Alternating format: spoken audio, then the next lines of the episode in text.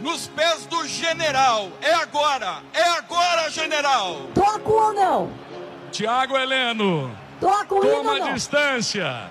Daqui a pouco você vai saber. Daqui a pouco você vai saber se vai tocar. Vem, Thiago Heleno autorizado para fazer, para fazer, para bater, para bater pro gol. Tá tá lá, tá lá, tá lá,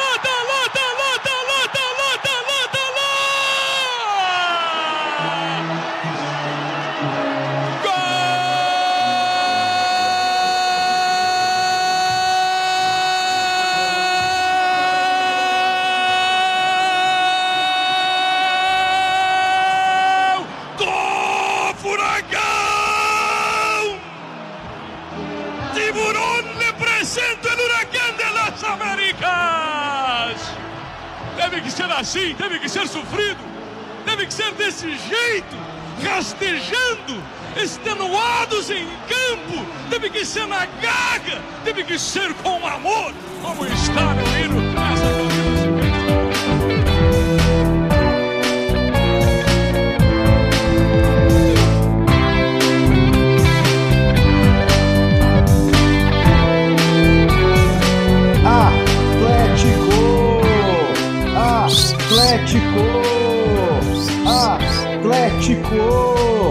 Boa noite, meus Atlético Paranaense campeão! Estamos começando mais um podcast Chutão e Grosseria, Atleticismo e Gritaria. Hoje estão comigo os integrantes da nobreza futebolística brasileira. O Barão de Campo Grande, Vinícius Salazar. Fala rapaziada, hoje é uma boa noite para agradecer o legado de Fernando Diniz. Temos aqui também o infante de Rio Claro, Caio Alândia Rodrigues. Salve, salve rapaziada, bom dia, boa tarde, boa noite. Eu queria entender como pode um time com 23 profissionais perder 8 pênaltis em 9 cobrados. E aqui conosco também o Visconde de Curitiba, Anderson Zoto. Bom dia, boa tarde, boa noite, meus ouvintes do Chutão. Se você que está ouvindo aí é coxa branca como eu e está tão puto com o amardorismo lá do Alviver da cidade como eu estou, seja bem-vindo para podermos discutir o que está acontecendo aqui. Temos aqui também o Duque de Curitiba, William Meira, vulgo Zé, o lado clubista desse podcast de hoje. E aí, galera, salve, salve nação rubro-negra, boa noite para todo mundo, de bom dia, boa tarde. Vamos comentar hoje aí mais um pouquinho sobre o jogo do Atlético, essa coisa que ninguém acreditava. E só para não perder o clubismo, chupa a coxa. E também eu, hoje, o host de vocês, o Arquiduque de Santo André, Matheus Fusca. Hoje vamos falar, obviamente, do título do Atlético, ou seria Atlético Paranaense na Copa Sul-Miranda. E sem mais delongas, solta o alborguete loucão. Eu tô louco? Pergunta, eu pergunto. Quando eu falo isso, eu sou louco? Eu sou louco? Não, eu sou louco. Eu tô louco? Não,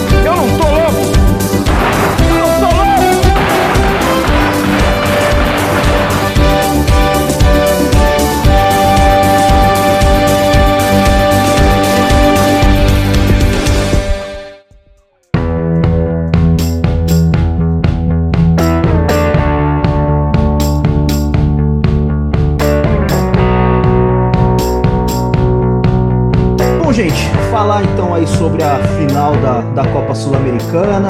Atlético Paranaense campeão, como todos nós vimos aí depois de 1437 minutos, contando os 120 minutos do tempo regulamentar, mais os, a prorrogação interminável e os pênaltis. Jogo de ida, Júnior Barranquilla 1, Atlético Paranaense 1. Jogo de volta em Atlético. Atlético Paranaense 1, Júnior Barranquilha também 1, resultado que se manteve na prorrogação e nos pênaltis 4 a 3 com o Atlético. É, Caio, e aí, o que, que você achou do jogo? Fala um pouco pra gente. Bom, eu fiquei bastante impressionado, porque é o seguinte, as duas partidas foram muito bem jogadas. Principalmente a primeira, no caso, né? Eu achei que o, nos quatro quartos que a gente viu, o Barranquilla jogou um pouco melhor, ele propôs mais jogo, mas ele não chegou a ameaçar o Atlético Paranaense, pelo menos até os 10 minutos do segundo tempo da volta. Eles tiveram o gol na casa deles, tiveram o gol de sorte do Theo Gutierrez na, no jogo de volta, mas eles não ameaçaram o gol do Santos até os 10 minutos do segundo tempo. E Uhum. se eles não fossem tão incompetentes em concluir, talvez o desfecho seria diferente. Que foi uma burrice, porque se você chutar de longe, o Santos não pega. Na minha opinião, nunca gostei dele, acho ele muito fraco. E assim, você acaba vendo até no, no reflexo dos números do, do jogo em si,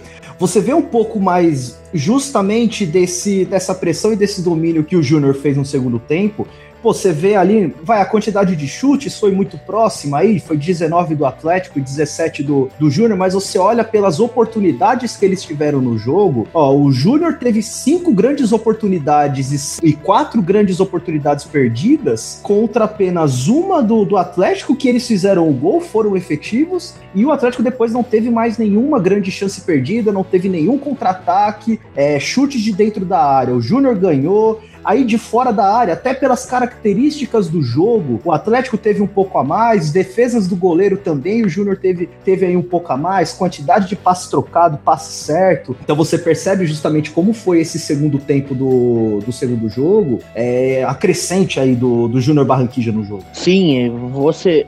Essa crescente de criação, ela foi visível. Só que é estranho você acreditar que um time com essa incapacidade em concluir jogadas, tá na final do Campeonato Colombiano e ele, na partida de ida, meteu 4 a 1 no adversário. Eles perderam muito o gol. E é muito gol simples, que é o ponta chegando aberto, ele recebe a bola, ou ele conclui muito fraco, ou ele toca para alguém que está numa posição pior para concluir, ou ele simplesmente é desarmado. Eles são muito competentes na criação, só que a finalização deles é horrível. Nesse, nesse contexto do jogo, se for ver, o realmente o Barranquilla ele ficou muito esperando, ficou muito retrancado na esperança assim de levar o jogo no empate, assim, levar para decisão por pênalti, cansar pouco, como se estivesse se poupando mais para final do colombiano do que se estivesse querendo ganhar a sul-americana. Tanto que assim o time parou de correr. Só que quando eles foram pro intervalo perdendo, eles acordaram e decidiram partir para cima. E assim, eles criavam bastante e concluíam de maneira horrível. Tipo, o Theo Gutierrez mesmo, ele caiu de frente com o goleiro, assim, da, na entrada da área, que ele era só bater no canto, jogar num canto, assim. Ele dava um chute na orelha da bola, a bola saía muito longe do gol, sabe? Coisas assim, tipo, detalhes, bestas. Isso sem falar no pênalti na prorrogação, que não bastou ele deslocar o Santos, porque o Santos não é lá um excelente pegador de pênalti, ele deslocou o Santos e ainda jogou para fora. Tipo, ele jogou muita altura na bola, ele quis jogar no ângulo, quis fazer golaço de pênalti, uns detalhes toscos que custaram muito título pro lado deles. Aí você pode falar assim, ah, é um comentário clubista. Não, é que se você for ver mesmo, o Atlético ele, ele agrediu muito no, no, primeiro tempo e no segundo tempo ele se acuou. O Jonathan virou uma avenida ali no segundo tempo de uma maneira assim absurda, nem parecia que era o Jonathan jogando ali.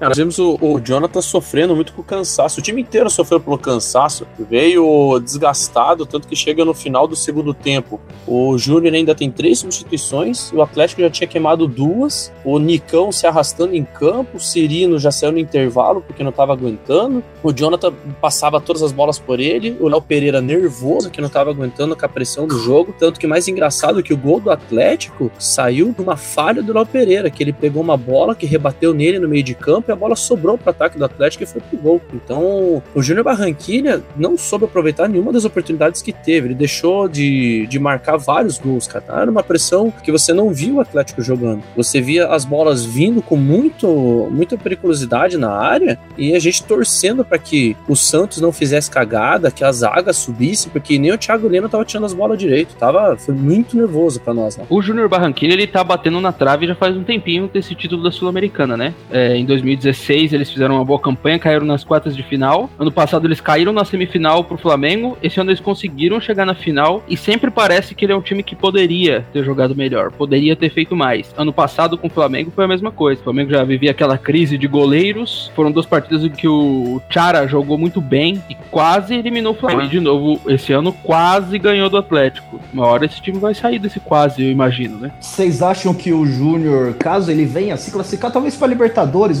não sei se ele se já passou alguma questão de classificação pelo campeonato para Libertadores, algo nesse sentido, mas você acham, acham que é um time que pode que pode chegar, que pode avançar um pouco aí na Libertadores, pode acabar sendo uma surpresa, ou os times que são aí um pouco mais tradicionais aí podem ser que estejam voltando, alguma coisa nesse sentido. Então, só para complementar, o Júnior ele tá ele tá classificado para a próxima Libertadores. Ele é finalista do Campeonato Colombiano do segundo turno e ele venceu o jogo de ida do Clausura. E isso. E venceu o jogo de ida por 4 a 1 Dificilmente uhum. o resultado vai ser revertido. Então ele basicamente já tá na Libertadores. Sim, eu só acho assim que o Júnior Barranquilla não é nenhum novato de Libertadores, sabe? Não é nenhum independente Del Valle, sabe? Que chegou ali no, sem querer e quando viu tava disputando a final do continente contra uma equipe que já era campeã. Perdeu, Sim. mas jogou bem, sabe? Equilibrou. Mas no caso, assim, o Júnior não é nenhuma equipe inexperiente. Já jogou Libertadores algumas vezes. Inclusive, há uns anos atrás bateu o Grêmio jogando em Barranquilha. Só que é um time que, bom, o Theo Gutierrez, às vezes ele, tá, ele acha que ele é craque, ele começa a querer pedalar, driblar. Só que ele é um jogador mediano, ele é um comum. Claro, ele é,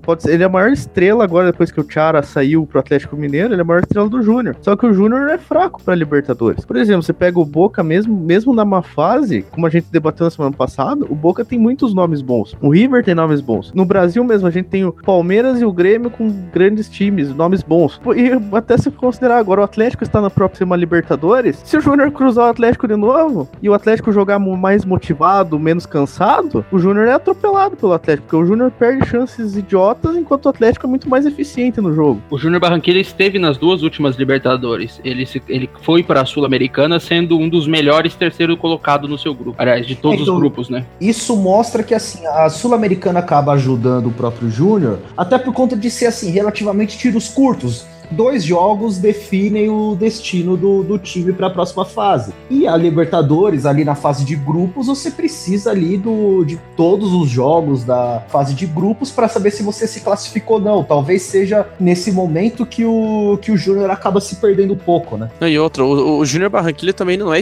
inexperiente na Libertadores, que salvo engano, ele faz parte dos três times da Colômbia que mais participaram da Libertadores. Então ele é um time que já tem essa bagagem internacional, já sabe disputar. O que faltou para eles foi um pouquinho mais de cabeça, né? Aquela concentração, principalmente em momentos decisivos, porque não foi só o pênalti aqui, na, tanto na, na, na, decisão final como durante a, a prorrogação, mas também foi pênalti na primeira partida. Eu acho que faltou um pouco de cabeça para eles, até tanto que a gente vê depois a briga do Pérez com o Barreira, porque na primeira partida o Pérez perdeu o pênalti, na segunda partida ele quis cobrar o pênalti para se redimir. O Barreira não, não, não deixou, simplesmente tomou a bola e foi lá para frente. Daí, na, entre a cobrança de pênalti e a, e a prorrogação, eles discutiram, teve uma briga entre eles, então mostrou que os caras estavam sem cabeça. Faltou mais é, maturidade para eles, para poder chegar lá, mais, mais, posso dizer, confiança para poder ganhar. Sobre essa questão de não ter cabeça, era bem nítido, porque, assim, o Júnior Barranquilha, né, o jogador perdeu um pênalti na ida e foi barrado. Não bastou ele brigar com o cara que perdeu o pênalti na volta. E ele ainda quis brigar com o técnico, porque o técnico que falou pro camisa 10 lá e bater. Tanto que o camisa 10 ele bateu,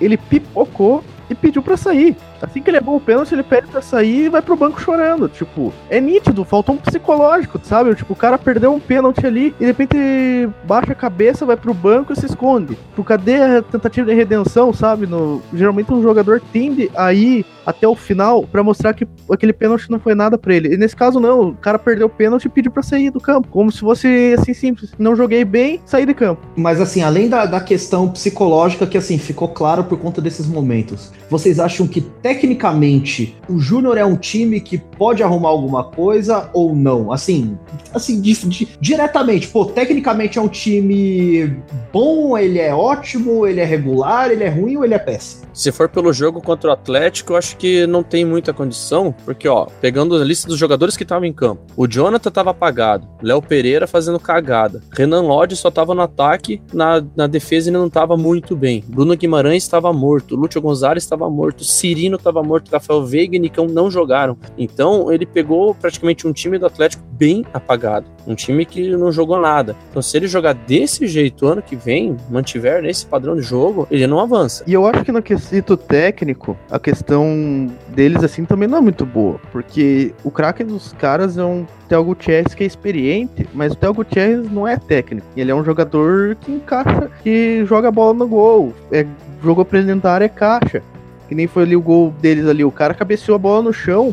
Cabeceou mal, a bola deu na, no cucuruto ali do Theo Gutierrez e entrou, desviou e matou o Santos. E o cara sempre faz gol assim, tipo, no jogo você menos esperar, tipo, você desmarca do Theo Gutierrez porque ele não participa, tipo, ele não volta para participar do jogo. Bola caiu dele dentro da área livre, gol. Tipo, igual alguns anos atrás na campanha de 2015 do River na Libertadores, que o River precisava virar o jogo no Mineirão pra cima do Cruzeiro e sentou 3 a 1 com 3 gols do Theo Gutierrez, que o Cruzeiro esqueceu de marcar o cara. Ele ser o grande símbolo de técnica, habilidade do time, é, não é o que o time é um time que simplesmente não vai tão longe assim pelo que parece, porque tipo, se dependendo de um jogador mediano para ir longe, é complicado. E foi visível que o técnico do Júnior tentou usar a estrela do Ione Gonzalez no segundo tempo. Assim como no primeiro jogo ele entrou e marcou o gol, que deu uma esperança, ele entrou no segundo tempo ele entrou assim, a torcida, que era bem pequena do, do, do Júnior lá no canto da arena, nossa, vibrou um monte, achando que o cara ia entrar e ia marcar gol. E não conseguiu, ficaram dependendo de um cara só. Ô Zé, aproveitando aí a, a, sua fala, cara, conta pra gente um pouco, você que, que teve, pô, torcedor do, do Atlético aí, conta pra gente um pouco de como foi essa experiência sua na, na final aí, final inédita pro time e tudo mais. Conta aí um pouco pra gente da, da, da sua percepção aí agora como torcedor, como, como alguém que sofreu, alguém que vibrou Fala aí pra gente. Tá, não, vou, vou falar o que eu tava sentindo.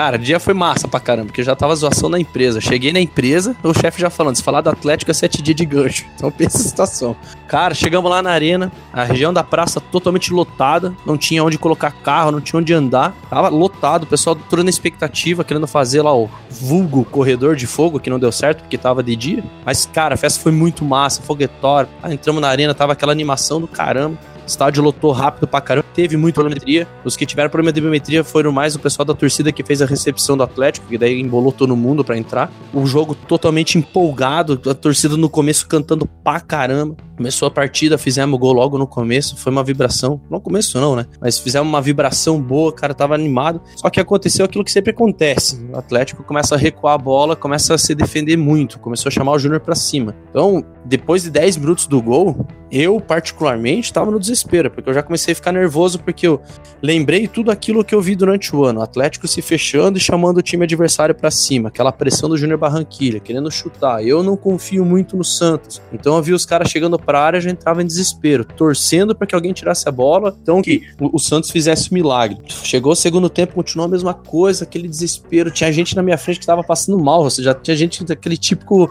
gravação do, do, do Fantástico, sentado, chorando com a mão na cabeça. Quando o Júnior pegou, fez o gol, teve gente que já tava querendo ir embora. Não, eu vou abandonar essa merda, não vou ficar aqui, porque não dá para ficar.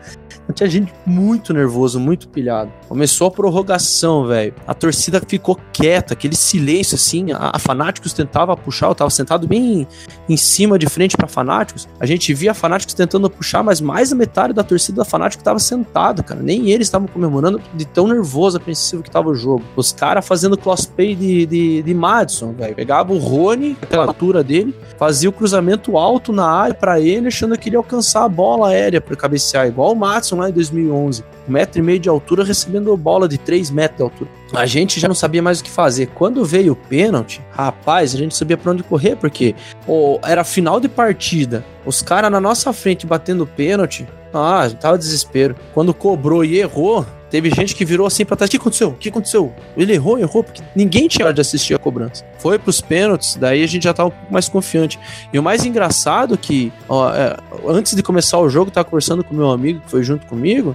Cara, esse é, esse é o jogo que eu tô mais esperançoso, que eu tenho certeza que o Atlético vai faturar, que o Atlético vai ganhar. Eu não tenho, eu não consigo achar nenhum um ponto que me diga assim, não, o Atlético não vai sair daqui campeão. E quando começou esse, essa pressão do Júnior pra cima de nós, acabou totalmente esse pensamento. Eu já tava achando, o pessoal fazendo piada nos grupos do WhatsApp, é, o Atlético vai entregar em casa, é tipo o Correio entregando em casa, sabe? Cara, então foi muito desesperador, a pressão assim, muito grande para cima. E a, a, própria administração do, do, do, Atlético viu que o estádio estava em silêncio, fez o, o, showzinho lá dizendo: o recorde é nosso, 40.263 torcedores, então a arena tá lotada pela torcida do Atlético. A torcida deu uma inflamada, mas não foi o suficiente, porque o, o time não respondeu em campo e o Júnior continuou crescendo, continuou crescendo vindo para cima. Ó, a torcida só voltou a inflamar e o Atlético só voltou a jogar bem. Isso você pode ver pelos vídeos depois que o Júnior perdeu a bola, perdeu o pênalti. O Júnior errou o pênalti e o Atlético cresceu. O Rony melhorou de uma hora para outra, parecia uma mágica. Começou a querer, querer jogar bem, começou a ir para cima, chamar falta, tanto que teve uma falta na linha, em cima da linha quase. E daí é onde veio aquela contradição, né? O time que em nove partidas do Comembol perde oito pênaltis, começa a segurar a bola para chamar pênalti. É um troço absurdo para para ver. Tanto que eles foram lá, erraram dois pênaltis na, na decisão. E quando veio o Renan Lodge para cobrar o pênalti, eu tava filmando ali na, na, na arquibancada. O Renan Lodge cobrou, eu tava tão louco já comemorando o título que eu nem vi que a bola tinha ido pra fora. Tava igual um idiota gritando sozinho: é campeão, é campeão. Eu vi o estádio de silêncio, aquele micão, né? Aí vem o Thiago Helena para cobrar. Zagueiro, filha da mãe, vai lá para trás da, da meia-lua para cobrar. É retardado, só pra matar do coração, que quem vem de fora bater desse jeito sempre erra. Mas no fim bateu um, meteu-lhe um chute. Acho que nem que o goleiro tivesse sido na bola, acho que tinha entrado junto com a bola pro dentro do gol. É aquela explosão, né? Tava entalado na garganta, porque ninguém esperava uma campanha dessa do Atlético no ano. Eu sempre fui contra o Fernando Diniz, é, sempre pedi o Thiago Nunes, depois do Paranaense, a campanha que ele fez para assumir o time, tanto que ele assumiu e fez o que fez, puxou o Atlético para cima do, da lanterna para a sétima posição, para o título da Sul-Americana. Então nós tivemos um, um ano bom, acabou sendo bom no, no final das contas. E a, a, a, mudança de ânimo do time, o jeito que o time jogou era, era outra história, não parecia o mesmo Atlético. Como eu falei, a gente não esperava uma campanha dessa e chegar a final, chegar a ser campeão da Sul-Americana. Nossa, jamais imaginava que fosse, um, fosse comemorar isso. Daí dá margem né, para a loucurada do Petralha. Em 10 anos vamos ser campeão mundial. É, passo a passo tá indo. Se vai ser campeão mundial, eu, particularmente, eu duvido, mas do jeito que vai indo, só vai dando mais esperança para quem compra 100% das ideias do Petralha. É. Cara, era tipo. É, isso que é, que é o bacana, cara. É puta, essa experiência de, tipo, ver um jogo igual esse ali do campo, sabe? Tipo, é, já é emocionante pra cacete você ver isso num bar, que seja, no, em casa, tal. Dentro do estádio é, é um bagulho fora do normal.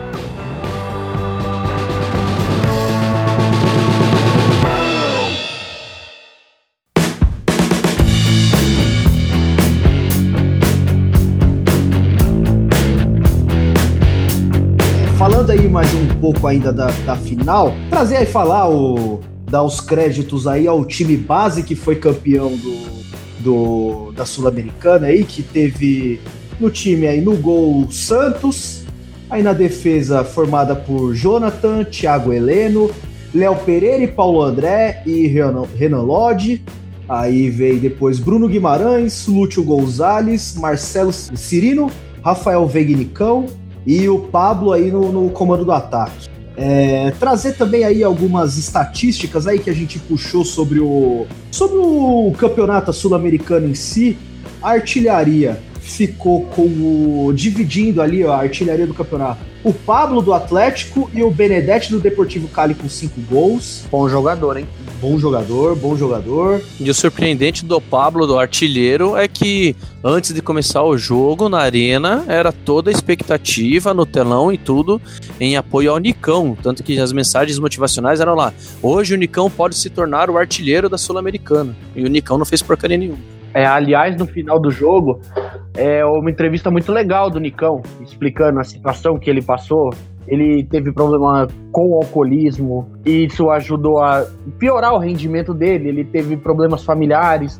Aí ele acabou desabafando na entrevista pro Sport TV. Aliás, uma ótima entrevista, diga de passagem. Só para finalizar rapidinho a lista da artilharia, teve o Diomar Dias do Caracas FC, empatado com o Nicão com quatro gols aí. Então eles acabaram, tanto o Nicão quanto o Diomar Dias aí, dividindo a, vamos dizer assim, terceira posição aí de terceira e quarta posição de da artilharia. Nas assistências, tivemos o Pablo e o Renan Lodge com, na verdade, tivemos aí Pablo Renan Lodge, Leonardo Valência e Júnior Sornossa com três assistências no total no dentro do campeonato. Pablo e o Renan Lodge do Atlético, Leonardo Valência do Botafogo e o Sornossa do Fluminense, todos eles com três assistências aí no final do campeonato.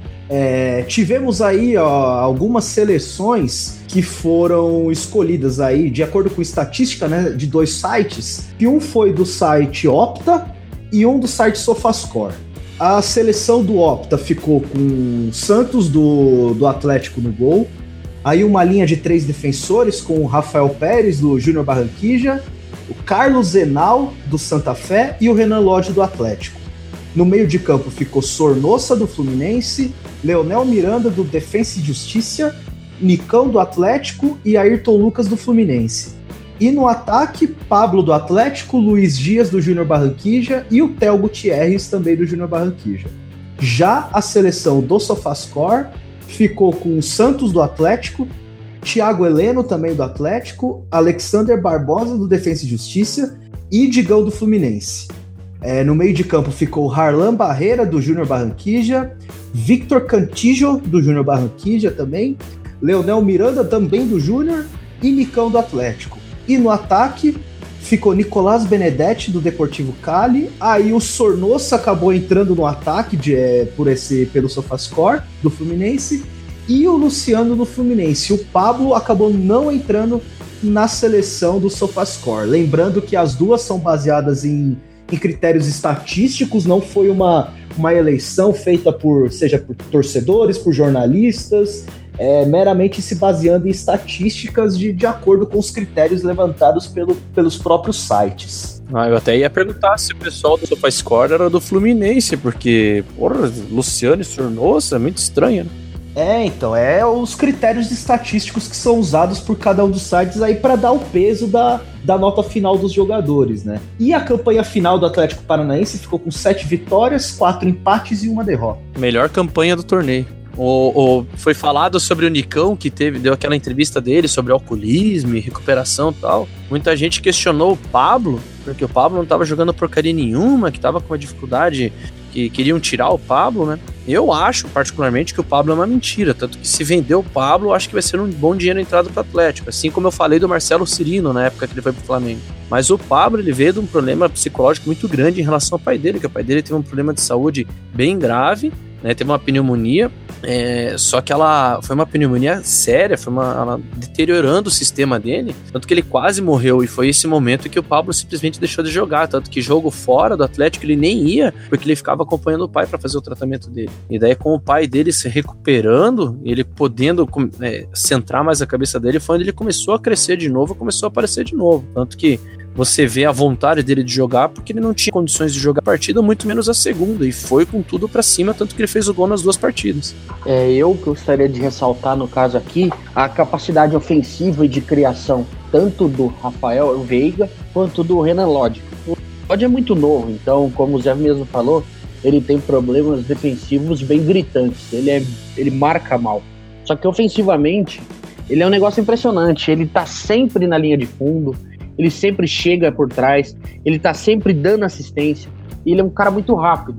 Ele consertando essas falhas defensivas dele, ele tem tudo para ter uma sequência maior no próprio Atlético, ou se acontecer o que é o natural, ser vendido. Ele é um jogador de muita qualidade. Ele é um cara muito rápido, ele é um cara que tem uma visão de jogo, ele joga de cabeça erguida. Enquanto a Rafael Veiga, apesar deste último jogo ele estar meio parecia que estava meio fora de si, ele não estava entendendo a gravidade do jogo, ele não estava entendendo como uma, uma ação ali poderia destruir uma campanha por completo. Ele estava dando passes de forma displicente ele não se apresentava, ele não vinha buscar jogo, mas no decorrer do ano ele fez um ano muito bom. A título de assistência, ele é um cara que mostrou que ele precisa de tempo para poder render. E agora com essa volta dele para o Palmeiras no começo do ano, acredito que ele não vai ter esse tempo. Ou eu não sei se eles vão ter essa paciência de entender que ele é um cara que você não pode colocar ele faltando 15 minutos para acabar o jogo, porque ele não é aquele que eles chamam de fumacinha. Ele vai entrar e resolver. Ele precisa de tempo para entender o jogo, ele precisa de espaço para fazer isso. E com 10, 15 minutos, que é o que provavelmente ele vai ter no Palmeiras, ele não vai conseguir desenvolver da melhor forma possível.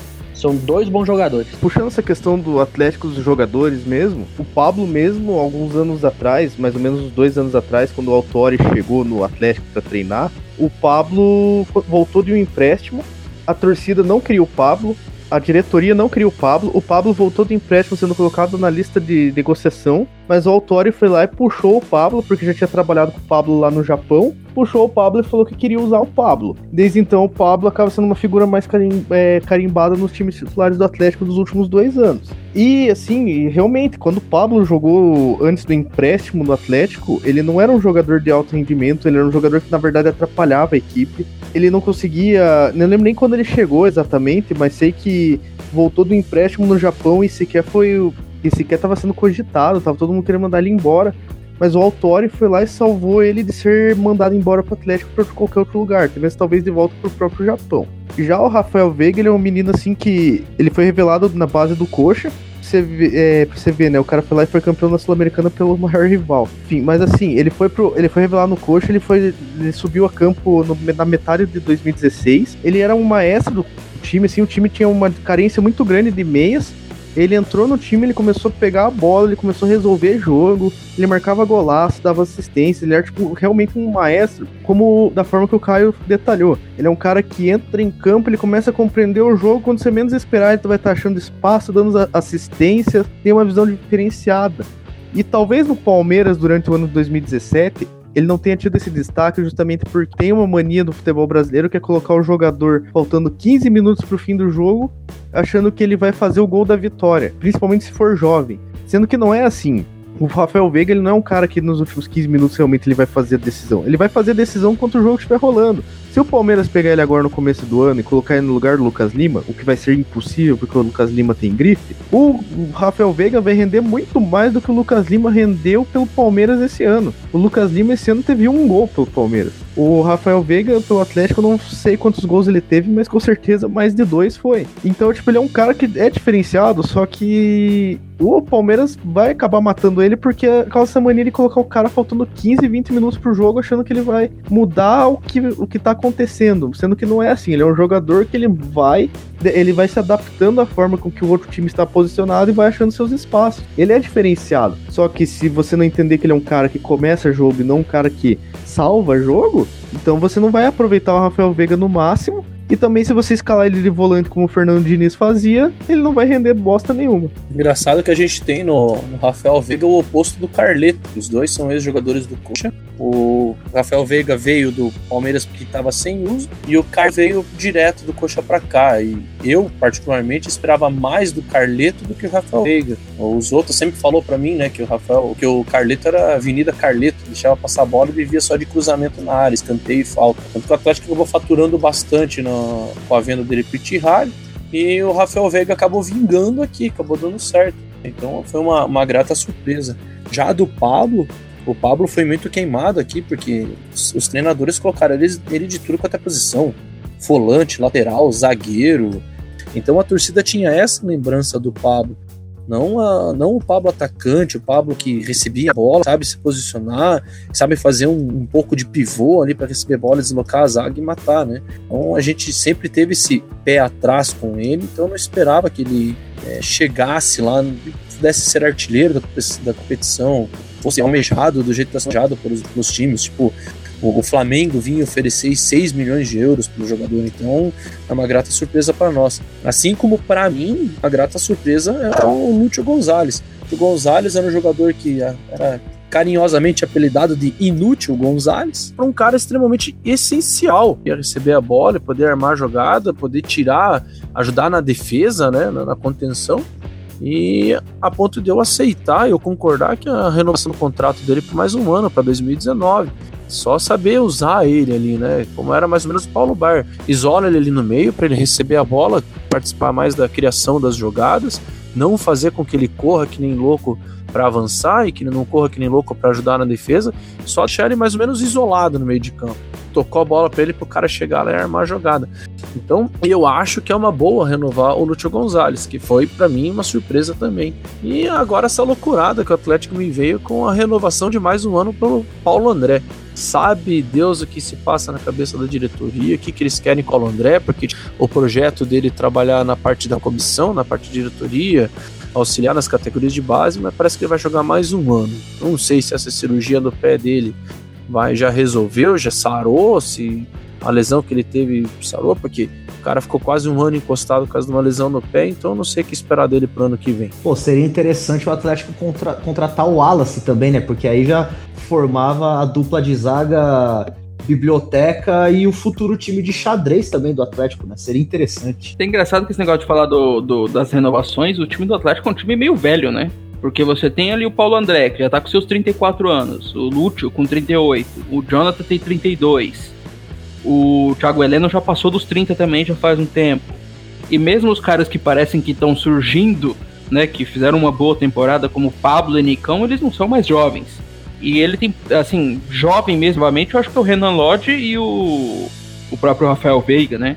É um time que apostou muito em jogadores mais cascudos. Léo Pereira também é, é novo, tá? Veio da base.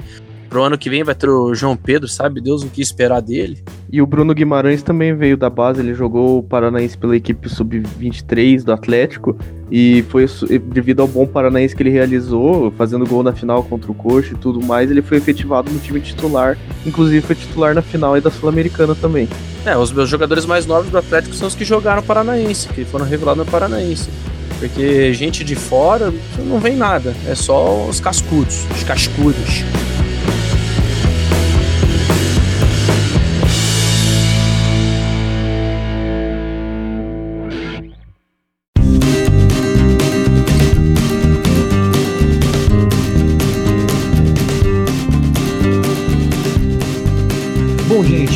Falamos aí da, bastante da, da final aí, das, das percepções, de como que foi aí o jogo em si.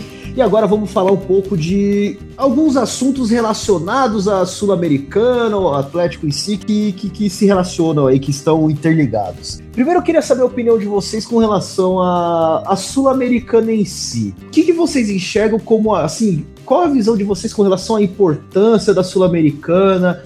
E mais do que isso, por que, que os clubes brasileiros não dão tanta importância assim para a Sul-Americana, sendo que, em teoria, é uma vaga para mais rápida para Libertadores do que o próprio Campeonato Brasileiro e que talvez não tenha o mesmo nível de dificuldade do que uma Copa do Brasil, por exemplo, principalmente quando chega aí na fase de oitavas, quartas de final. É, por que, que você, assim, lógico, a gente já viu alguns times que chegaram em finais, que ganharam, tipo o próprio Atlético agora, o Flamengo no ano passado, a gente teve o Internacional ganhando, o São Paulo ganhando naquela final polêmica e bizarra contra o Tigres. Mas por que, que de uma maneira geral vocês, o que, que vocês veem como a visão de vocês como torcedor e dos clubes para a Sul-Americana? Eu acho que a Sul-Americana ela é muito boa. Ela é um torneio que dá muito dinheiro, ela é extremamente importante. O problema dela é a época que ela é disputada porque a, a, os momentos decisivos dela são geralmente quando os times estão brigando pelo não rebaixamento. E, coincidentemente ou não, a maioria dos times que estão indo lá para as fases finais são os times que estão indo mal no brasileiro. Então, se prefere botar um elenco principal para se salvar da zona da degola do que montar o principal para a Sul-Americana. Ah, assim foi o Atlético. O Atlético estava vindo numa dúvida bem grande se colocava time principal ou não. Tanto que a prioridade foi o brasileiro, começou a se estabelecer no brasileiro, daí sim começou a colocar o principal no, na Sul-Americana. Então, na minha visão, assim, é porque os clubes ainda não se acostumaram com a ideia de que a Sul-Americana é uma vaga para Libertadores porque alguns anos atrás a Copa do Brasil era um torneio de tiro muito curto, que ele era disputado no primeiro semestre. Então ela, era um caminho fácil.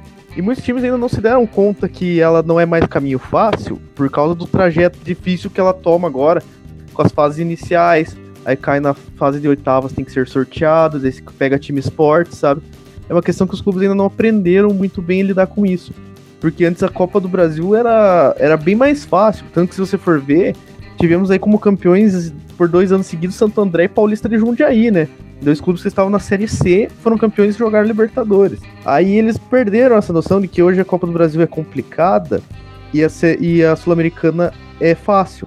E também tem uma questão de que, assim, os brasileiros por si só nunca deram muito valor aos torneios sul-americanos. Isso é uma questão, parece que é meio identitária, sabe? Tipo, o brasileiro não se sente um sul-americano então ele não dá valor pro torneio sul-americano. Começou a se dar valor quando o São Paulo foi lá e ganhou dois, que daí, tipo, a mídia já era mais estabelecida, a questão de divulgação da marca era muito maior, porque o São Paulo bateu o Barcelona do Johan Cruyff e o Milan, que era simplesmente um dos melhores Milan de todos os tempos, que era o do Fábio Capello. Então, tipo, quando eles começaram a notar que ganhar Libertadores era um negócio rentável, aí todos os times brasileiros começaram a dar mais foco à Libertadores. Mas a Sul-Americana ainda sofre do mal da Copa Mercosul e da Copa Comembol, que é achar que esses torneios são segunda divisão de, de, Libertadores, torneio de menor expressão. Porque, por exemplo, alguns anos atrás, o time que jogava Libertadores, que ganhava Libertadores, que era um estrangeiro, tinha um argentino, ou um colombiano, um paraguaio, uruguai, qualquer um que fosse, eles jogavam tanto a Libertadores quanto a Sul-Americana. Só que o brasileiro jogava, os melhores brasileiros jogavam só a Libertadores e não jogavam a Sul-Americana. Tanto que no ano que o São Paulo foi campeão, ele era o único grande time do torneio. O outro grande time era a LDU e a Universidade do Chile. A Universidade do Chile eles pegaram na semifinal e sentaram 5 a 0 Então eles tiveram um caminho extremamente fácil pelo torneio. E recentemente, as mudanças que a Comembol tem feito tornaram a Sul-Americana um pouquinho mais, digamos assim, mais é, cascuda. E ainda assim, mas ainda assim é mais fácil que a Copa do Brasil. Por exemplo, ano passado até brincaram, falando que a Sul-Americana ia estar tá mais forte que a Libertadores, porque tinha muito mais campeões de Libertadores na Sul-Americana do que na própria Libertadores. Tinha Boca, tinha River, tipo, tinha Independente, Flamengo, Corinthians. Times assim que tem a camisa e a tradição em cada um dos seus respectivos países já ganharam torneios internacionais e estavam disputando a Sul-Americana. E o, a Sul-Americana, então, agora acaba se tornando um caminho mais fácil, porque muito, é, os times ainda não se deram conta disso. E também, como o Zé acabou falando, ela acaba coincidindo com as fases finais do Campeonato Brasileiro. Mas ela também coincide com fases finais dos outros campeonatos sul-americanos. Por exemplo, os aperturas e clausuras do continente acontecem agora nessa fase do ano. Essa semana mesmo teve final do campeonato equatoriano, vai ter a final do colombiano, vai ter a decisão do apertura argentino agora, para saber quem são os melhores do apertura, quem vai ser o campeão da apertura. No Paraguai, a, essa semana teve a final da Copa do Paraguai. No Uruguai, o campeonato está tomando lá suas decisões finais. Então coincide muito com os finais dos campeonatos e no Brasil acaba se tornando uma questão muito mais complicada, porque enquanto na Argentina a média de jogos de uma equipe que participa de todas as competições está na casa dos 35 a 45 por ano, no Brasil, gente, as equipes que ela jogar todos os torneios e chegar à final em todos, somando estadual, é, Libertadores e Copa do Brasil, mais o Campeonato Brasileiro da Série A, uma equipe pode fazer quase 90 jogos no ano. É abusivo, é uma questão de calendário também. A equipe teve que ter caído muito cedo em outros torneios e ter conseguido a vaga na Sul-Americana para conseguir focar na Sul-Americana e avançar tão longe assim e ser campeão. Exceto o caso do Atlético que teve que como ela, ele faz já faz quatro anos que eles alternam o time sub-23 e o principal para com, com o uso da equipe principal no estadual, que eles acabam indo, que acabaram conseguindo ir longe e conseguiram ser campeões do torneio. Ô Salazar, e assim, você como, como corintiano, cara, você acha que o Corinthians devia olhar com um pouco mais de carinho para a Sul-Americana ano que vem? Principalmente levando em consideração que o ano foi muito merda, que não vai disputar Libertadores, tá chegando muita gente nova aí, muita cara nova no time. Você acha que o time devia olhar um pouco mais de carinho, até um pouco mais do que a Libertadores, do que a Copa do Brasil em si? Eu acho que sim. Eu acho que sim, pelos motivos que o pessoal já falou aí, ser o caminho mais curto para a Libertadores, por ser um título inédito para o Corinthians, ser um título de prestígio, apesar do pessoal tratar com a segunda divisão da Libertadores, a Sul-Americana se provou já nos últimos anos como um torneio muito propício para times médios e times grandes em entre safra. Times aí que não conseguem ter um não tá um elenco tão estrelado, não tem um, um rendimento financeiro para fazer grandes loucuras, eles devem olhar assim com um pouco mais de carinho para a Sul-Americana. São apenas 12 jogos, são 12 jogos geralmente contra times pouco, pouco, pouco tradicionais no continente. Você vê esse ano o São Paulo acabou sendo eliminado por um time muito fraco. Ano passado, o São Paulo caiu pro Defensa e Justiça. Você vê times como o Júnior Barranquilla, que não estão entre o, os grandes, os destacados da Colômbia, chegando nas fases finais toda hora. Ano passado, acho que foi uma exceção ter Independente Flamengo na final. E eu acho que sim, tanto o Corinthians quanto outros times aí grandes que acabam por jogar essa, essa competição deveriam tratá-la com um pouco mais de cuidado, um pouco mais de carinho e vontade de ganhar porque a Sul-Americana ela acaba sendo sempre a competição que nego entra meio que obrigado, torcendo, implorando para ser eliminado logo nas primeiras fases. Eu acho que isso é algo que tem que ser mudado aí. A premiação é boa e o fato de dar vaga para Libertadores, que é algo que os clubes brasileiros tanto gostam, também deveria servir para valorizar mais a Copa Sul-Americana. Entendi também. É, cara, essa essa questão da Sul-Americana eu acho que tem que ser melhor trabalhada mesmo pelos clubes brasileiros, porque é uma competição importante, ela traz determinada visibilidade, ela tem até uma possibilidade de jogar depois uma outra competição, que é a própria Copa Suruga, que pode trazer um retorno financeiro, ou um retorno mesmo de visibilidade para o time. Tem a, a, possibilidade de disputar uma recopa também no ano seguinte contra o campeão da Libertadores, que já traz um pouco mais de renda, leva a torcida para o estádio. É, então, acho que os clubes brasileiros deviam olhar com um pouquinho melhor de, de importância aí para valorizar um pouco mais a Copa Sul-Americana. Olha só, só para concluir a parte que eu falei dos times do, da Sul-Americana ser um campeonato de times médios ou de times entre safra, o Atlético foi só o sétimo brasileiro a chegar na final. Antes dele tinha sido o Internacional, né? Lá em 2009, foi o ano que foi campeão. Depois chegou o Fluminense, o Goiás, o São Paulo, a Ponte Preta, a Chapecoense, o Flamengo e agora o Atlético. Então, geralmente são times de menor expressão que estão chegando nessa competição nas fases finais.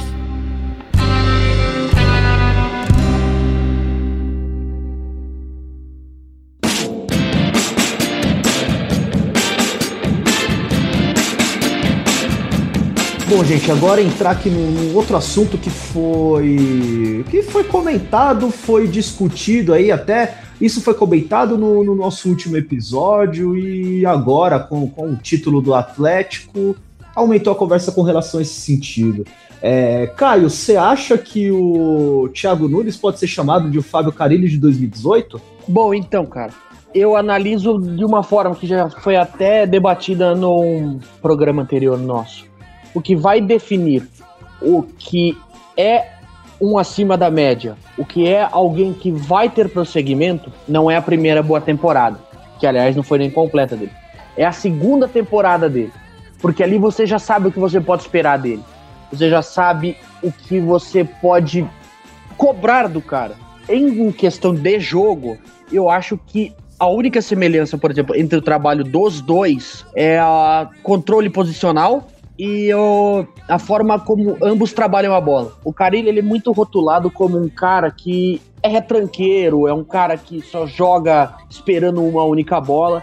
Eu vejo ele de uma outra forma. Eu vejo ele um cara que trabalha a defesa de uma forma sólida, aliás, a defesa como um pilar do jogo dele, e dentro disso, os times deles costumam trabalhar muito a bola. Toque, passe, é, um jogador de infiltração. E o Thiago Nunes, eu vejo ele como um cara que trabalha do meio para frente dessa forma. Os times dele tocam muito a bola, os meias rodam muito. Tanto que você for, você for pegar o próprio Rafael Veiga, o mapa de calor dele, ele roda bastante entre o meio de campo, a área do ataque e o lado direito da, do ataque. Então eu acho que na proposição de jogo de ataque do Thiago Nunes, isso é uma coisa que se assemelha muito ao trabalho do Carilho. Os meias, eles têm uma liberdade para rodar e trocar passe entre si. Isso que eu acho que é o comparável entre eles. Mas a título de, ah, ele será um Carilli 2.0, ah, ele levará o nível do Atlético Paranaense ou de qualquer outro clube a outro patamar, é complicado, porque esse é o primeiro ano efetivo dele como treinador, sendo treinador, não sendo interino, não sendo um cara que conduz treino só. Então, a partir do, da próxima temporada, a gente pode sim definir se ele é um cara de futuro ou se ele é um cara que é one shot. Foi isso. Entendi, cara, entendi. É realmente o. Essa questão é muito complicada, desse, principalmente nesses comparativos. Lógico, é importante pra gente ter ali dois vieses e ter ali um, um parâmetro para a gente conseguir comparar. Mas, José, você acha? Eu tinha duas perguntas para você. Você acha que, primeiro, é válida a comparação do Thiago Nunes com o Fábio Carilli? E, além disso, você acha que um tem a aprender com o outro? Por exemplo, o Thiago Nunes tem a aprender com o Carilli com relação a essa parte defensiva, é, a compactação do time, etc. E você acha que o Carilli pode aprender um pouco também com o que o Thiago Nunes apresentou esse ano de 2018? É, a questão do, do Thiago Nunes, é, muita gente fala que o Thiago Nunes apenas herdou o a metodologia que o Fernando Diniz aplicou no Atlético. Eu discordo um pouco. Eu acho que o, o Thiago Nunes, ele, como ele estava sempre com o Fernando Diniz, ele viu o que o Fernando Diniz fez de errado e corrigiu isso, né? Principalmente questão de posicionamento de jogadores, gente jogando fora de posição e que acabava sacrificando todo mundo. Então, tem muita coisa do, do, do, do Carilli que o Thiago Nunes tem que aprender? Tem. A zaga do Atlético, ela não é firme, não dá para confiar. Só que eu não sei muito se é por causa do esquema tático ou se é por causa da idade do jogador. Como é que você vai confiar num Jonathan que direto se machuca? Como é que você vai confiar no Thiago Heleno que, por mais que ele esteja seja praticamente titular, ele é sempre instável, ele não segue sempre uma, uma média correta. Então você não. Um Léo Pereira do, do outro lado, que, pô, não dá para confiar também no Léo Pereira. Porque quando precisa dele, confiança dele, ele sempre peida. É, eu discordo questão do, do, do Caio quando ele fala da temporada completa. O Thiago Nunes fez o Campeonato Paranaense com o time de aspirantes, foi campeão com eles, deu base pro time principal do Atlético. O Petralha insistiu no Fernando Diniz que era uma furada e, segundo conversa com o pessoal do conselho do Atlético, Fernando Diniz já teria sido mandado embora duas semanas antes da parada para a Copa do Mundo, só que eles preferiram parar para a Copa do Mundo para não ficar aquela situação chata e deixar o Thiago Nunes assumir durante a, a parada. É, então foi feito um teatro sobre ah, fica não fica, fica não fica. Já estava definido que o Fernando Diniz não ia ficar. Se é acima da média, é muito cedo para falar. Né? É, essa é uma parte que eu concordo com o cara. Tem que esperar ver o que, que vai acontecer ano que vem com o, o Thiago Nunes.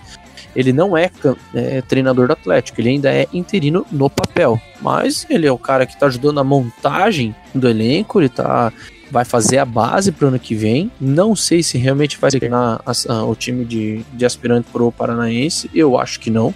Eu acho que ele vai ficar com um outro time, mais ou menos no esquema que o, Felipe, que o Felipão vai fazer com o Palmeiras, né? Treinar um time A, um time, time B, um para cada torneio.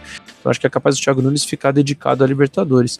E eu acho que é cedo ainda para falar se tem que esperar o ano que vem para ver se realmente o Thiago Nunes é acima da média. Eu acho que seja, mas vai que foi só um ano de, de sorte dele, né? Então tem que ver o que, que vai acontecer ano que vem. Até mesmo porque a gente sabe como que é o futebol brasileiro, né? Ah, o cara foi mal três rodadas, manda embora. É, é realmente, a gente tem que esperar um pouco aí para ver como é que como é que vai ser aí o, o rendimento do, do Thiago aí na, na próxima temporada. Tudo vamos ver se ele tá com o time na, na mão mesmo. Quem vai vir de reforços, a gente já sabe alguns que vão sair do, do time pro ano que vem. Então agora é esperar e ver se a torcida também do Atlético vai ter paciência aí para ver se o projeto continua. É, ainda falando sobre o Atlético, é, Zoto, você acha que o Atlético já pode ser considerado no hall dos grandes clubes brasileiros hoje? Então, eu acho que o hall dos grandes é uma coisa de marketing meio bairrista. Por quê? Porque sempre falam dessa história de que tem 12 grandes. Isso vem desde sempre, tipo, desde o, da década lá de 50, já 60, de que existem os 12 grandes do Brasil, que são os times dos quatro estados mais notórios, que são o Rio Grande do Sul, Minas Gerais, Rio de Janeiro e São Paulo, e esse grupo dos 12 grandes está fechado desde sempre. É quase uma argentina, argentinização dos grandes, como acontece na Argentina, que existem cinco grandes, e mesmo que o Estudiantes de La Plata tenha 150 mil títulos a mais que o São Lourenço, ele não é considerado grande, mas o São Lourenço é. Só que um, os brasileiros não admitem porque não querem falar que, uh, que é uma construção mais bairrista do que de fato é. Porque se você for analisar, a partir do momento que o Atlético entra no hall dos grandes, o Bahia também tem que entrar.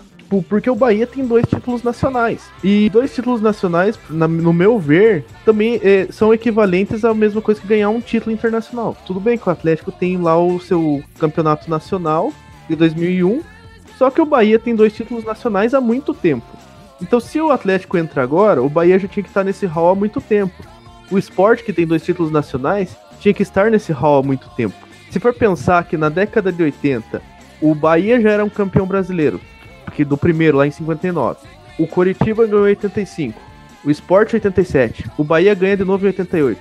E esses clubes nunca passaram pela por esse questionamento. Vamos incluí-los nos 12 grandes? Eles têm mais títulos que o Botafogo. E ninguém nunca passou por esse questionamento. Então, tipo, hoje eu colocar o Atlético nesse questionamento passa-se mais pela questão. por uma questão que a gente tá querendo romper com os 12 grandes, mas ninguém admite que os 12 grandes são uma construção bairrista, porque o Botafogo, fala sério, o Botafogo tem menos tem a mesma quantidade de títulos nacionais que o Bahia, ambos têm dois brasileiros, a mesma quantidade de torcida, e o Bahia não é considerado grande, mas o Botafogo é. Por quê? Porque o Botafogo tá joga lá no Engenhão, debaixo da Pedra da Gávea, debaixo do Cristo Redentor e o Bahia joga debaixo do Pelourinho. Simplesmente por isso. Então, assim, no momento que se admitir que os 12 grandes são uma construção bairrista e não uma construção pela história do clube, talvez a gente pode considerar o Atlético um dos grandes clubes brasileiros. Mas por enquanto, tudo que eu vejo é uma construção bem bairrista. É, mas então, Caio, você acha que essa discussão é válida? Essa questão do, do bairrismo também? Como é que é que você acha? Eu acho complicado, porque primeiro eu considero essa parada dos 12 grandes mais uma questão comercial de quem vende, é, você mesmo, Golbossati, quem vende campeonato, quem transmite e de alguns torcedores que se utilizam para poder montar em cima dos outros torcedores das outras equipes. Porém, eu acho complicado, porque você pensa, um Corinthians da vida, citando um exemplo que eu consiga entender mais. Ele deixou de ser grande por cair? Um time de maior expressão deixou de ser grande por não ganhar um torneio? Então, o Atlético Paranaense é um time que já foi campeão brasileiro, já tem final de Libertadores, é um time que foi vice-campeão também brasileiro, agora é campeão da Sul-Americana. É um time que você sabe que se acontecer alguma coisa e ele cair para a segunda divisão no ano por um ano ruim, ele vai subir no ano seguinte. Não é uma coisa que você consegue ver no Curitiba, que é o rival dentro do estado. É só a título de exemplificar, no caso. Isso eu acho que já coloca a equipe em um patamar mais alto. O próprio Bahia, que o Zoto citou, ele foi um time que ele caiu, ele foi um time que ficou, foi para a Série C, demorou 3, 4 anos, se não me engano, para poder voltar à Série A. E é uma coisa que eu não consigo ver no Atlético Paranaense, um time que vai cair e vai sofrer para subir. Ele vai cair e provavelmente ele sobe no ano seguinte. Isso se ocorreu uma falha de planejamento, o que eu acredito que não vai ocorrer agora. Ô Zoto, aquela provocação foi para você, hein? Ele falou do Curitiba especificamente porque você tá participando desse podcast. Essa questão do clube cair e se reerguer talvez seja um dos requisitos para ser grande. Só que quando você pega um atleta, que nem eu detalhei lá no meu texto lá que eu coloquei no, na página lá essa semana. A história realmente não sustenta a grandeza. Mas um dos princípios da grandeza que muitos citam é a questão da história. Que é principalmente uma das coisas que o Corinthians mais puxa quando um rival vem e cutuca e provoca assim: ah, vocês passaram 20 anos sem ganhar nem Paulistinha. Aí o corintiano fala, mas a minha história, o, minha torcida cresceu nesse período, teve isso, isso e aquilo. Ah, mas não ganharam o campeonato no 1990. Ah, mas tivemos a democracia corintiana na década de 80. Sabe, é um argumento histórico, tal, para muita gente ainda vale como título de grandeza. E para a grandeza, questão histórica, a história do Atlético, a grande história do Atlético, era dourada do Atlético, é agora. É de 2001 para cá. Porque antes do Petragra, o Atlético era um clube que, que era um clube que caía para a segunda divisão e você não via perspectiva de volta. E isso não é uma questão clubista, isso é um fato que acontecia. O clube, o Atlético caiu na, em 1989 junto com o Coxa. O Coxa foi rebaixado pelo Tapetão e o Atlético caiu no campo. Ambos jogaram o, o Brasileiro de 90, não subiram. Em 91, o Atlético subiu, o Coxa ficou, mas em 92 o Atlético já caiu e o Coxa não conseguiu subir. Só que em vez de ter uma segunda divisão, naquela época foi cancelada a segunda divisão e foi, existiu só uma primeira divisão. Ambas as equipes jogaram o Campeonato Brasileiro 93, caíram juntas e subiram juntas em 95 devido a muitas que, as questões derrubadas de presidentes da época. O Atlético é uma construção de planejamento muito recente. Em compensação, enquanto o Atlético construía planejamentos, o Coxa simplesmente abdicava de planejamentos e simplesmente achava que o Atlético nunca um dia ia alcançar eles. Então, semana passada, o Atlético passa o Curitiba em Graneza. É uma coisa assim que, como torcedor, dói admitir, mas é a verdade.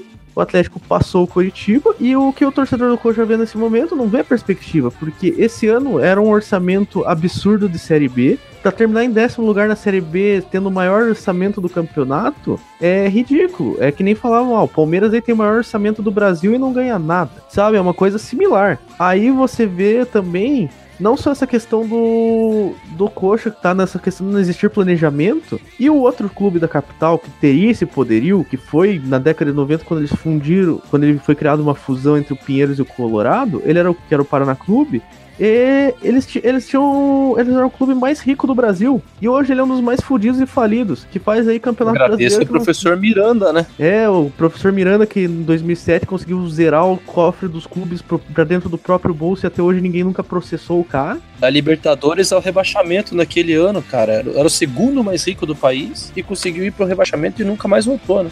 E perdeu 70% do patrimônio com leilão judicial. Parabéns aí pra você ver como que o planejamento faz toda a diferença. Quando o rebaixamento aconteceu, muita gente dizia que o Paraná tava muito ia passar o Atlético assim, tipo, dentro de cinco anos. O Paraná ia ganhar, ia jogar Libertadores, o Paraná ia ganhar Campeonato Brasileiro, um Paraná isso, Paraná aquilo.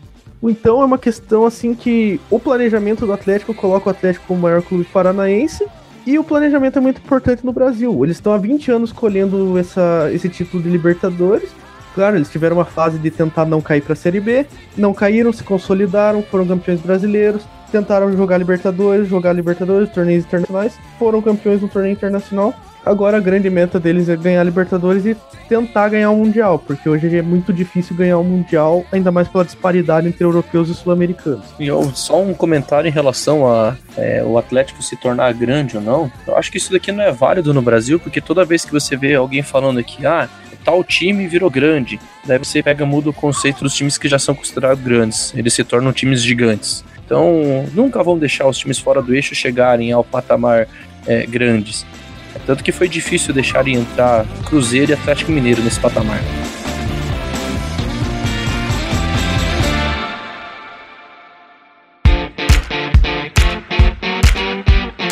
Bom, gente, e entrando aí agora na nossa, na nossa última pauta aí, que gerou bastante conversa aí, surgiram assuntos antigos até relacionados a ele. As polêmicas de Mário Celso Petralha, que é o presidente do, do Clube Atlético Paranaense.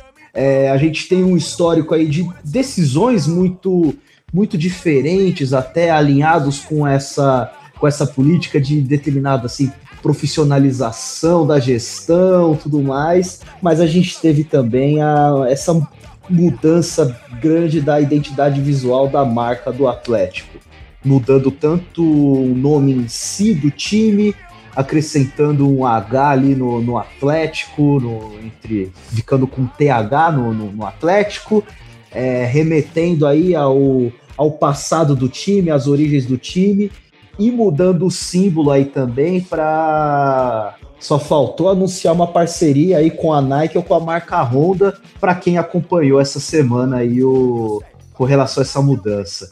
É, Zoto, cara, eu sei que você é uma, uma pessoa que tem muita coisa para falar do, do Petralha, mas o que, que você tem a falar dessa, dessa mudança da, da identidade e desse histórico que o Petralha tem aí de tentar profissionalizar a gestão do clube com decisões polêmicas, decisões que de certa forma foram impopulares em alguns momentos. O que, você pode falar? Essa questão de mudar a identidade visual do Atlético não é exatamente nova, porque o Atlético, desde os anos 40 até a década até 1995, tinha uma identidade visual que rendeu a ele muito o apelido nacionalmente de Flamenguinho das Araucárias, porque usava um emblema parecido com o do Flamengo, a camisa era listrada na horizontal igual a do Flamengo. A forma com que o- a- o cap era escrito no escudo, que tá no escudo atual, no atual que vai ser mudado agora, era parecido com o CRF do Flamengo, né, do Clube de Regatas Flamengo. E essa identidade visual acabava, tipo, matando um conceito de origini- originalidade do Atlético, porque o, o Atlético nunca foi inspirado no Flamengo. O Atlético, ele foi uma fusão de dois clubes, um que era usava uniformes pretos e outro vermelho, que era o América Internacional de Curitiba. Eles se uniram e fizeram o uniforme rubro-negro, só que algum dirigente preguiçoso na década de 40 copiou o emblema do Flamengo, colocou no clube e falou: é isso aí que vamos usar. Aí o clube sofria muito com essa questão da identidade visual e era algo que era muito incômodo pro próprio torcedor, pelo que parece assim, dos relatos da década de 80, começo da década de 90 que o clube parecia estar sem identidade. Tanto que na própria camisa eles nunca usaram o emblema de fato, sabe? O similar do Flamengo. Eles simplesmente escreviam um cap na camisa. Depois alguém mudou os símbolos para vertical para cortar com essa, essa assimilação ao Flamengo. E na década de 90, o, quando aconteceu o fatídico Atletiba que mudou a, um jeito de pensar futebol no Atlético, que o Coritiba sentou 5 a 1 no Atlético, o Petraglia assumiu o poder do Atlético, reformula dá, esse, dá ao Atlético esse escudo que é o atual, que vai ser mudado agora, né? E muda toda a identidade do clube. Tanto que hoje muita gente, se falar assim que o Atlético usava um símbolo parecido com o do Flamengo, se espanta, porque, né, o, nossa, o símbolo do Atlético é totalmente original, uma identidade própria. E essa identidade foi muito importante, assim, porque parecia assim que o clube tinha vergonha de quem ele era e quem ele foi. Tanto que no final da década de 80 e começo da década de 90 eles abandonaram a Arena da Baixada para jogar no Pinheirão então o Petraglia decide começar, iniciar uma reforma dentro da própria arena para modernizar a Arena da Baixada, que é fundada em 99, ainda na sua gestão também, né? Bom, gestão do Petraglia nos últimos 28 anos, não, 23 anos, desculpa, 23 anos, ele só não foi presidente do clube de 2009 a 2011. Foi o ano que o... Foi o rebaixamento, né? Combinou com o Foi o ano do rebaixamento, exatamente. O Atlético estava firme na Série A desde 96 e acabou sendo rebaixado sem o Petraglia no poder. Maldito Marcos Palucelli. Então, ele sempre foi alguém que sempre se preocupou com o Atlético criar uma identidade própria. Eu não julgo nessa tentativa de criar uma identidade própria, mas sempre teve a noção pelo menos assim, por uma parte, pelo menos do Curitiba, que é um clube que sempre resgata a história, e eu critico muito porque agora o apego histórico é tão grande que esquecem de olhar para o futuro. Mas assim, a identidade histórica do Atlético, praticamente se você for procurar a história do Atlético, você encontra artigos muito rasos, assim, é uma dificuldade imensa de encontrar qualquer coisa relacionada à história do Atlético. Você encontra coisas, por exemplo, a fundação, é, o, o grandiosíssimo time da década de 40 que rendeu o apelido de Furacão, o time de 68 que reuniu campeões mundiais de 58 no elenco e para por aí. Ah, até o próprio Silpira, que foi um dos maiores da história, você não consegue achar muita coisa sobre ele e a própria diretoria não faz muita homenagem para ele. Tanto que quem fez homenagem foi a Federação Paraense.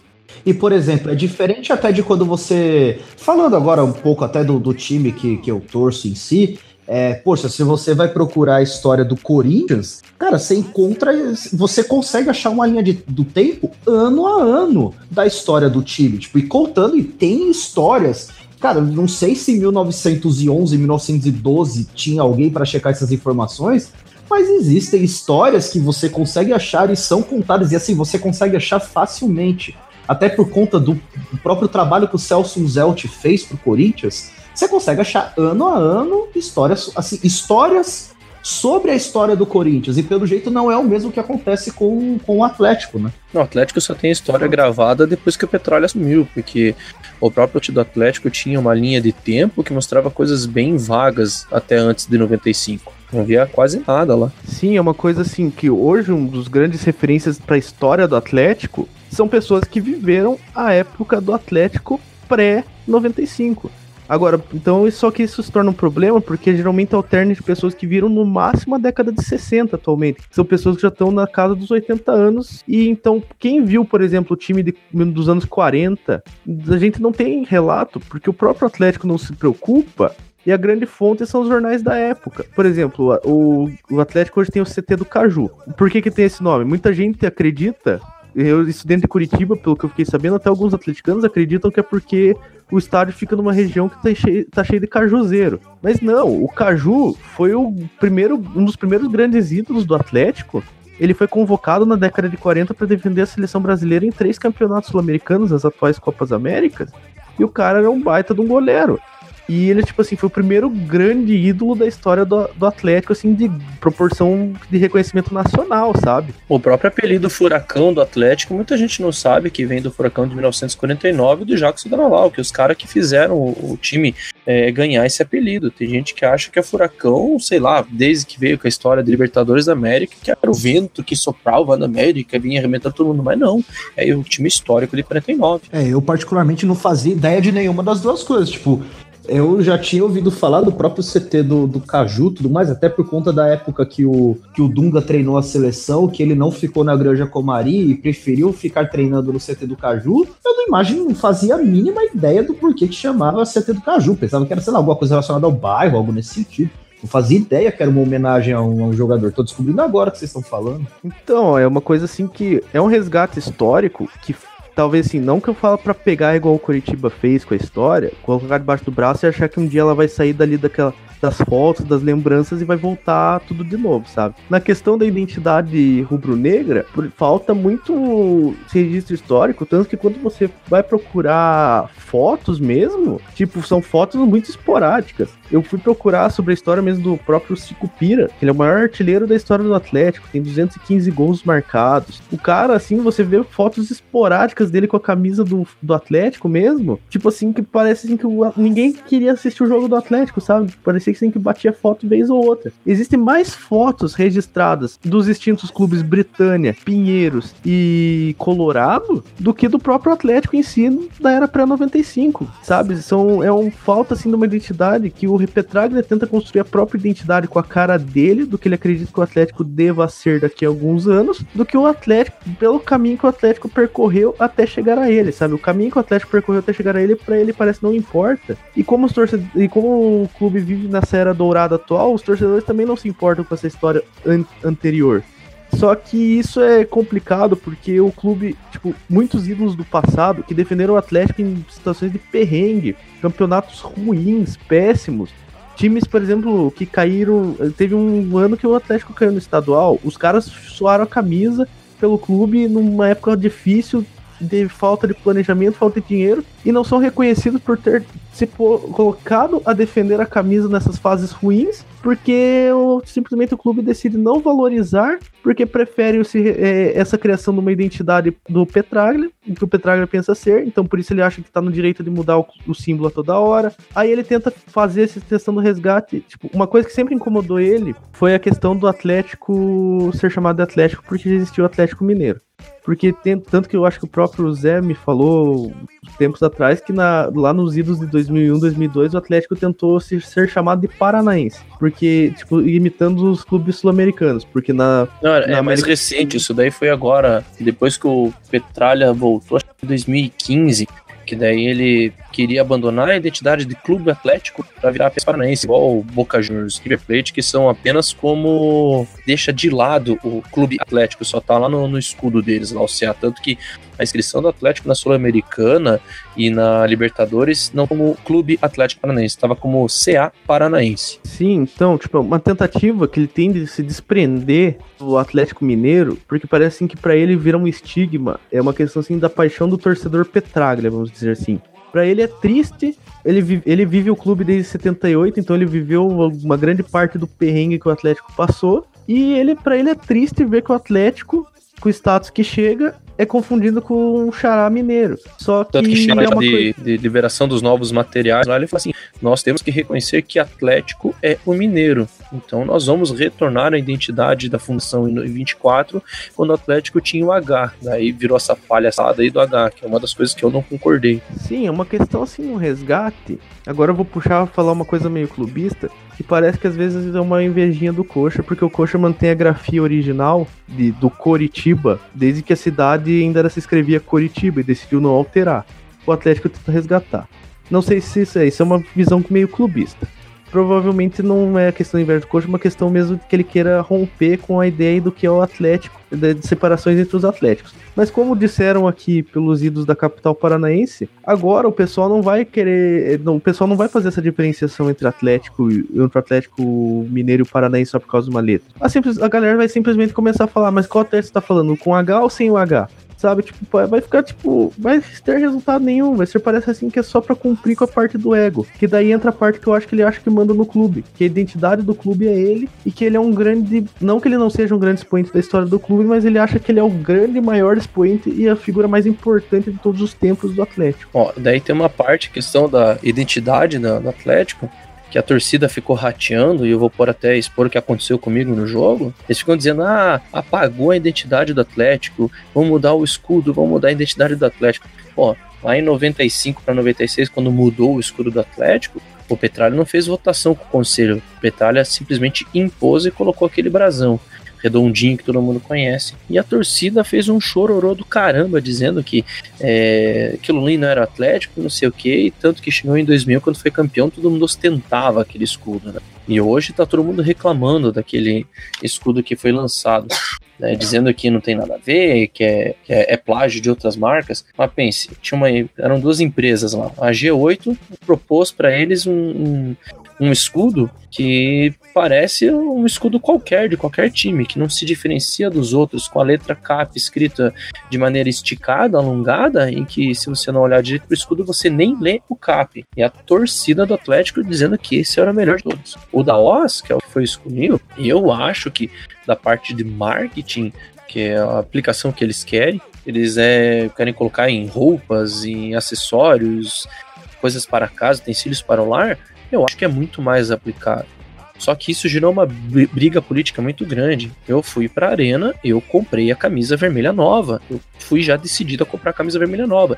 Eu só não comprei a branca porque eu já tenho muito branca. E quando eu tava saindo do jogo, bicho, eu tive que tirar a camisa, porque tinha uns caras da torcida do, da Fanáticos que estavam assediando quem tava com a camisa nova, e o cara passou assim por mim, e aí, petzinho, fica comprando essas coisas de gringo, é isso, daí não representa a gente. Peguei, virei pra frente e ignorei ele. O cara que veio atrás de mim respondeu esse cara, cinco caras da Fanáticos foram pra cima dele e deu quebra-pau, cara. Então pra você ver como é, virou briga política. E a mesma, os mesmos caras que reclamaram quando virou o redondo estão reclamando agora, e vai chegar janeiro, o Paranaense, todo mundo com a camisa, porque eles também reclamaram reclamaram da camisa laranja, estão todos usando a camisa laranja. Então eles nem eles sabem qual é a identidade do Atlético e querem cagar a regra, dizendo que essa não é mais identidade visual. Sim, é basicamente assim. O Petraglia construiu de maneira com su muito sucesso uma identidade que ele via do Atlético, vai construir uma nova identidade e provavelmente daqui a 5, 6, 7 anos as pessoas que hoje reclamam sequer vão, é, sequer vão se dar conta e talvez daqui a 20 anos, que nem a gente tá discutindo hoje sobre quando o Atlético mudou e muita gente nem sabia que eles mudaram essa identidade, a gente vai estar tá, daqui a 20 anos, muita gente não vai nem lembrar que o Atlético teve o escudo redondinho. Muita gente vai ver esse símbolo novo e vai achar que o Atlético é simplesmente esse símbolo novo e sempre foi. Porque ele, essa é a visão que muita gente tem. O Atlético é sempre o clube moderno, é sempre o clube tá na tendência. A gente sabe que o Petralha é polêmico a caramba. Quando veio a biometria, todo mundo criticou. E hoje a gente vê a biometria dando certo. Os caras prenderam quatro pessoas com mandado de prisão na arena só pela biometria. E não é a primeira vez que o cara é preso. Torcida única. Eu acho uma besteira da parte do Petralha. Mas infelizmente, se não fosse a segurança ser falha, ah, não ia preciso, não ia ser preciso fazer isso. Por mais que eu não concorde com ele. E ele é um cara que peita a Globo, não tá nem aí, bate boca com a Globo, e é o cara que quer queira, quer não, foi um dos líderes do movimento para fazer esporte interativo. Ele foi um dos primeiros a assinar. Né? E a questão da, da, da polêmica dele, que ele transformar o Atlético em empresa, é, eu acho que meio que foi já deixado de lado, porque isso daí foi lá para maio, mas se realmente acontecer, vai, vai virar aquilo que todo mundo fala, né? CAP, Clube Atlético Petralha. Mas negar que o cara é visionário e trouxe o Atlético até onde ele tá hoje, não tem como negar.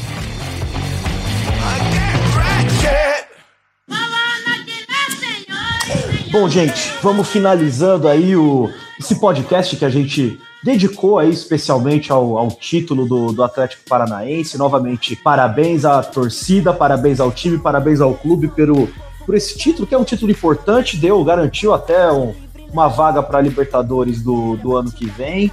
É, pedir para vocês aí acompanhar as nossas, as nossas redes sociais, né? Segue a gente lá no, no Twitter, no arroba Chutão Podcast, então twitter.com barra Chutão Podcast, obviamente sem o tio no Chutão. No Facebook, basta procurar a gente como, como Chutão Podcast. É, você vai achar tanto a página quanto é, o nosso grupo, né? No grupo, se você colocar chutão, você já já aparece o nosso grupo para você interagir com, com a gente, com, com toda a galera aí, é, discutir pauta, esse tipo de coisa. A gente tá. O grupo lá é bem ativo, tudo, as notícias da semana, tudo mais. Participa lá com a gente. Tem o nosso Instagram também, que é o arroba chutão podcast, igual o Twitter. E a gente tem uma, uma página que a gente está postando algumas colunas, alguns artigos lá no Medium, que é o medium.com barra arroba podcast chutão. Então, a arroba faz parte da URL do site, então basta você procurar a gente lá no, no Medium, que você vai ver o, tanto os participantes aqui dos semanais aqui do podcast, quanto outros colaboradores que estão postando aí notícias, postando análises, postando algumas resenhas sobre sobre o futebol em geral, questões culturais também relacionadas ao futebol. Enfim, sigam aí as nossas, as nossas redes. Bom, gente, então é isso. A gente vai ficando por aqui. Até semana que vem e tchau, tchau. Vocês